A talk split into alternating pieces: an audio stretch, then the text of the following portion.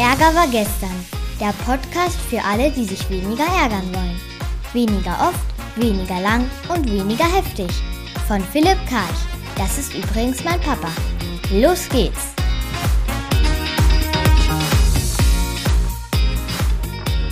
Haben wir wieder eine Woche hinter uns gebracht und natürlich gab es wieder reichlich Ärgerangebote. Wie immer schauen wir uns drei genau an aus den Medien, von meinen Kunden und aus meiner eigenen Welt.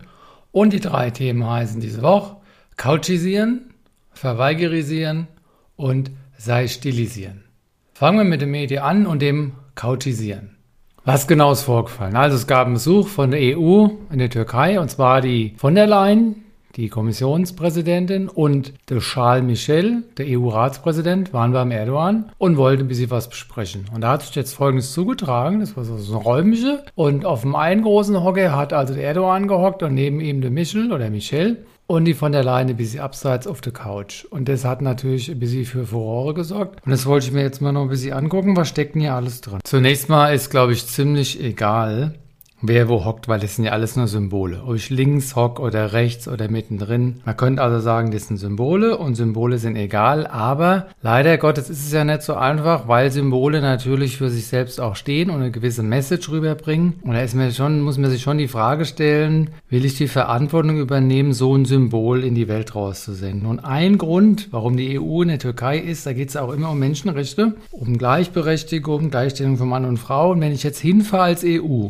weil ich will, dass in der Türkei auch die Frau besser gestellt ist. Und dann fahre ich hin und hock mich auf die Couch. Und die beiden Männer sitzen auf einen schönen großen Stühlen mitten im Raum. Dann liefere ich unfreiwillig ein Symbol für die Benachteiligung der Frau, die nämlich nicht mittendrin ist, sondern nur dabei. Und es ist die Frage, kann man sowas vorwegnehmen, kann man sowas vermeiden, kann man sowas vorbeugen? Also wahrscheinlich schon, wenn man sich vorher Gedanken macht. Und ich nehme mal an, dass die sich keine Gedanken gemacht haben. Und jetzt würde ich hier mal ähm, fünf, sechs Dinge dazu sagen. Das erste ist, muss man da überhaupt hinfahren? Ne? Also wäre der Ansatzpunkt eins, ich fahre da gar nicht erst hin, weil wenn ich nicht hinfahre, dann komme ich auch nicht in die Verlegenheit hinein, dass ich auf der Couch hocken muss. Ich fahre einfach nicht hin. Ich meine, muss ich da jetzt hinfahren oder gibt es genug zu tun? Ich meine, es gibt Corona, es gibt den Klimawandel, es gibt in der Ukraine gerade wieder äh, besorgniserregende Entwicklungen. Also habe ich was zu tun als EU und muss ich da hinfahren. Also einfach lassen, weil dann habe ich nicht so eine Couch-Symbol-Bild-Situation.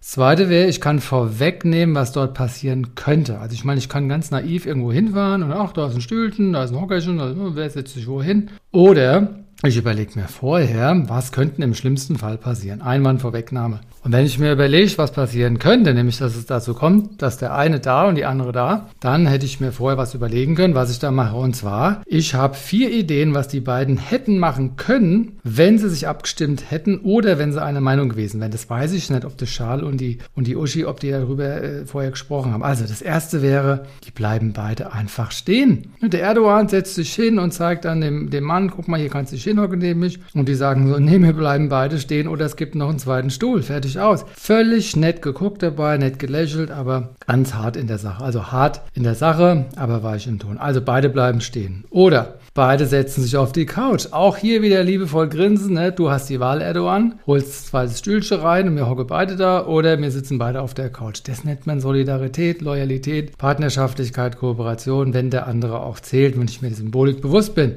Oder, was könnten wir auch noch machen, ein bisschen äh, riskant, aber auf den Schoß setzen. Also wenn sich jetzt die von der Leyen bei Michelle auf dem Schoß sitzt, wäre das wahrscheinlich in der diplomatischen Welt ein Unding, das wäre Sensation, da würden die ganzen, die ganzen Medien würden ja drauf springen. Umgekehrt, wenn der Michel bei der, bei der Leyen auf dem Schoß hockt, würde man auch denken, oh, also in beiden Fällen wäre, glaube ich, der Mann der Böse, nämlich einmal, dass es sexualisiert ist, er nimmt es auf den Schoß, und im anderen Fall, dass er so gewalttätig ist, dass er sich mit seinem Gesicht auf die weichen Knochen von der Frau hockt. Geht wahrscheinlich nicht, aber der Vollständigkeit halber, auch das wäre möglich gewesen. Oder die, die von der Leyen hockt sich auf den zweiten Stuhl, also der, der, wo frei ist, und der Michel setzt sich beim Erdogan auf den Schoß oder neben ihn. Er zwängt sich so neben ihn auf den Schoß. Das hätte man auch machen können. Das fällt mir jetzt erst ein, wo ich losbabbel. Und das andere wäre, beide verlassen einfach den Raum, aber nicht drohend, sondern mehr so als Konsequenz. Du Erdogan, wir kommen aus einer Weltgegend, wo das ein bisschen schwierig ist, wenn man sich da an verschiedenen äh, Enden des Raums da hinsetzt. Und entweder du holst ein zweites Stühlchen hier rein oder wir würden den Raum verlassen verlassen, kein Problem. Wir sind nicht deine Instrumente, wir machen hier nicht mit, dass ein Bild aufgenommen wird, was missverständlich ist. Hätten wir alles machen können. Man kann es auch wirklich auch wieder jetzt zur Seite stellen und sagen, das sind nur Symbole und was ist alles wichtig in der Welt, schon wahr, aber wo die Welt so ist, dass er halt besonders über Symbole auch funktioniert und Dinge reininterpretiert, denke ich, wäre es sinnvoll gewesen, sich darüber im Vorfeld eine Klarheit zu verschaffen. Gut, jetzt ist es passiert. Reframing, was haben wir daraus gelernt? Beim nächsten Mal fahren wir nicht hin. Oder wir nehmen einen Klappstuhl mit oder wir machen halt irgendwas von den anderen Sachen. Ich komme zum zweiten Thema und zwar vom Kunden. War so, es hat ein Dokument gegeben für die Belegschaft und in dem Dokument sollten die Leute also dann ankreuzen, was sie gut finden oder reinschreiben, was sie sich wünschen. Und da gab es so eine Fortbildungsmaßnahme und da hat dann die eine Person reingeschrieben, was passiert denn, wenn wir das verweigern? Hat die Führungskraft das Wort verweigern gelesen und hat Schnappatmung bekommen, weil mit verweigern, da hat sie was draus gemacht. Verweigern ist also eine Reizformulierung, steht ja sinngemäß wahrscheinlich für ich habe keine Lust. Also verweigern heißt ja nicht, ich würde gern, aber ich kann nicht und ich freue mich total drauf. Das heißt eigentlich übersetzt, nun ja, mit eigentlich, müssen wir Biber mal rausholen. Was ist denn wirklich jetzt die Wahrheit, wenn jemand sagt verweigern? Wir wissen es nicht. Aber was passiert ist, sie hört das Wort verweigern, dann gibt es eine Interpretation, nämlich diese Person hat gar keine Lust auf den Prozess. Bewertung finde ich nicht gut. Dann kommt die Emotion, Wossert, nämlich Wut, Trauer, Angst, vielleicht auch Schuld, keine Ahnung was. Und dann eine Reaktion, nämlich erstmal eine Aufgebrachtheit. Und dann ist die Frage, was kann man da machen jetzt wieder? Was hat es mit sich zu tun? Dann gucken wir uns einfach mal die Konfliktursache an und das wäre die, an der Stelle die Frage, sie hat das Ziel, dass da kein Wort verwendet wird wie verweigern. Also das ist ein Zielkonflikt in Verbindung mit einem Kommunikationskonflikt. Und darunter liegt ein Bedürfniskonflikt, nämlich das Bedürfnis nach Verbundenheit, Gemeinschaft, Klarheit, Freude. Das bleibt alles auf der Strecke, wenn jemand sagt, was passiert denn, wenn ich, dafür, wenn ich das verweigere. Was hat es mit mir selbst zu tun, wenn ich mich über das Wort verweigern ärgere? Wahrscheinlich traue ich mich nicht selbst so deutlich mein Nein rein rauszuhauen. Wahrscheinlich mache ich oft mit, wenn andere was von mir wollen. Also hier könnte der, der Spiegel, der, der Arschengel darin liegen, dass der andere einem zeigt, wie schön es ist, wenn man sich für, um sich sorgt. Also wir sind wieder beim Thema Selbstfürsorge. Was kann man jetzt hier mitnehmen beim nächsten Mal? Erstens, gleich anders motivieren beim nächsten Mal. Also, dass so Sätze gar nicht erst fallen, weil man vorher schon so für die Sache motiviert hat, dass die Leute gar nicht auf die Idee kommen, verweigern zu wollen. Also, es könnte eine Rückmeldung sein, dass man zu sehr naiv darauf vertraut hat, dass die die Schönheit dieser Fortbildung schon erkennen und man war ein bisschen zu leicht, glaube ich. Das zweite, mit den Leuten drüber sprechen, was eine Reizformulierung und denen quasi Vokabelhilfen geben und sagen, du, wenn du damit Probleme hast, dann drück's aus, was du brauchst, was dich stört, aber lasst mal so Wörter wie verweigern. Also natürlich ist es nicht so, dass die jetzt zensiert werden oder auf eine Negativliste kommen, aber man kann trotzdem eine Sensibilität schaffen, dass die Leute einfach spüren, wenn sie ein Wort wie verweigern bringen, dass das eher negativ angehaucht ist. Das dritte wäre auch, für mehr Transparenz zu sorgen, nämlich ein Dokument zu erstellen, bei dem man das zurückverfolgen kann, wer was eingetragen hat. In dem Fall war unklar, wer es war. Das heißt, die Person hat noch nicht mal gewusst, über wen sie sich genau aufregen kann. Also sie konnte auch niemanden direkt ansprechen. Wir haben das dann in der Gruppe gemacht, aber natürlich war es niemand oder der eine hat so busy zugegeben. Also hier liegt auch einiges drin, beim nächsten Mal gar nicht mehr hier in den Ärger reinzukommen.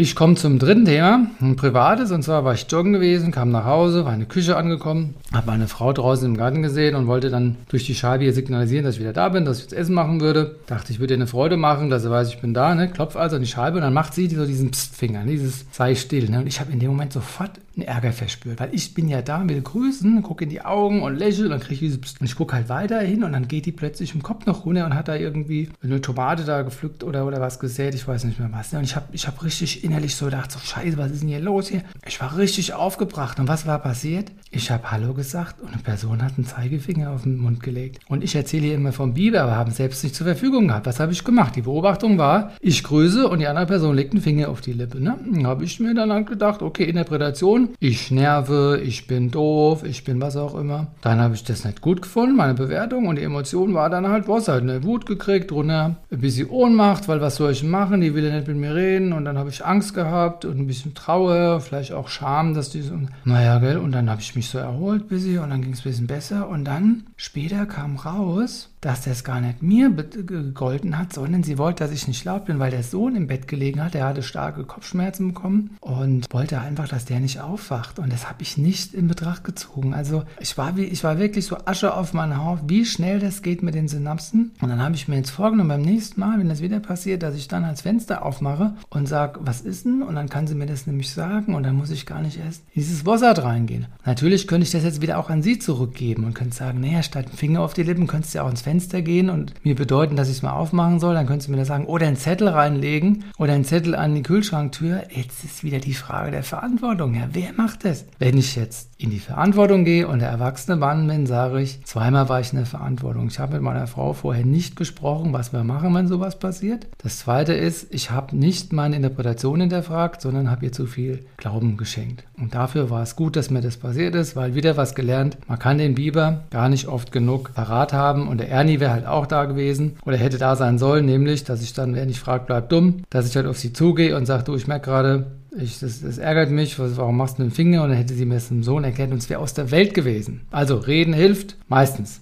Wir haben uns heute drei Fälle angeguckt und zwar Couchisieren, das Thema, warum die Uschi auf der Couch gesessen hat und nicht auf dem anderen Stuhlburg fehlt hat. Dann verweigerisieren, was mache ich, wenn ich eine Führungskraft bin und ich denke mir was Schönes aus für meine Leute und dann kommt so ein Satz wie, was passiert, wenn ich das verweigere? Wie gehe ich mit so einer Reizformulierung um? Und das dritte, sei stilisieren. Wie gehe ich um, wenn mir jemand Finger auf die Lippe, also auf die anderen, auf die eigene legt und ich denke, dass ich da äh, nicht gesehen werde oder in die Einsamkeit reinkomme oder was auch immer. Ich wünsche euch wieder eine ärgerarme Woche und bis nächste Woche dann. Ciao!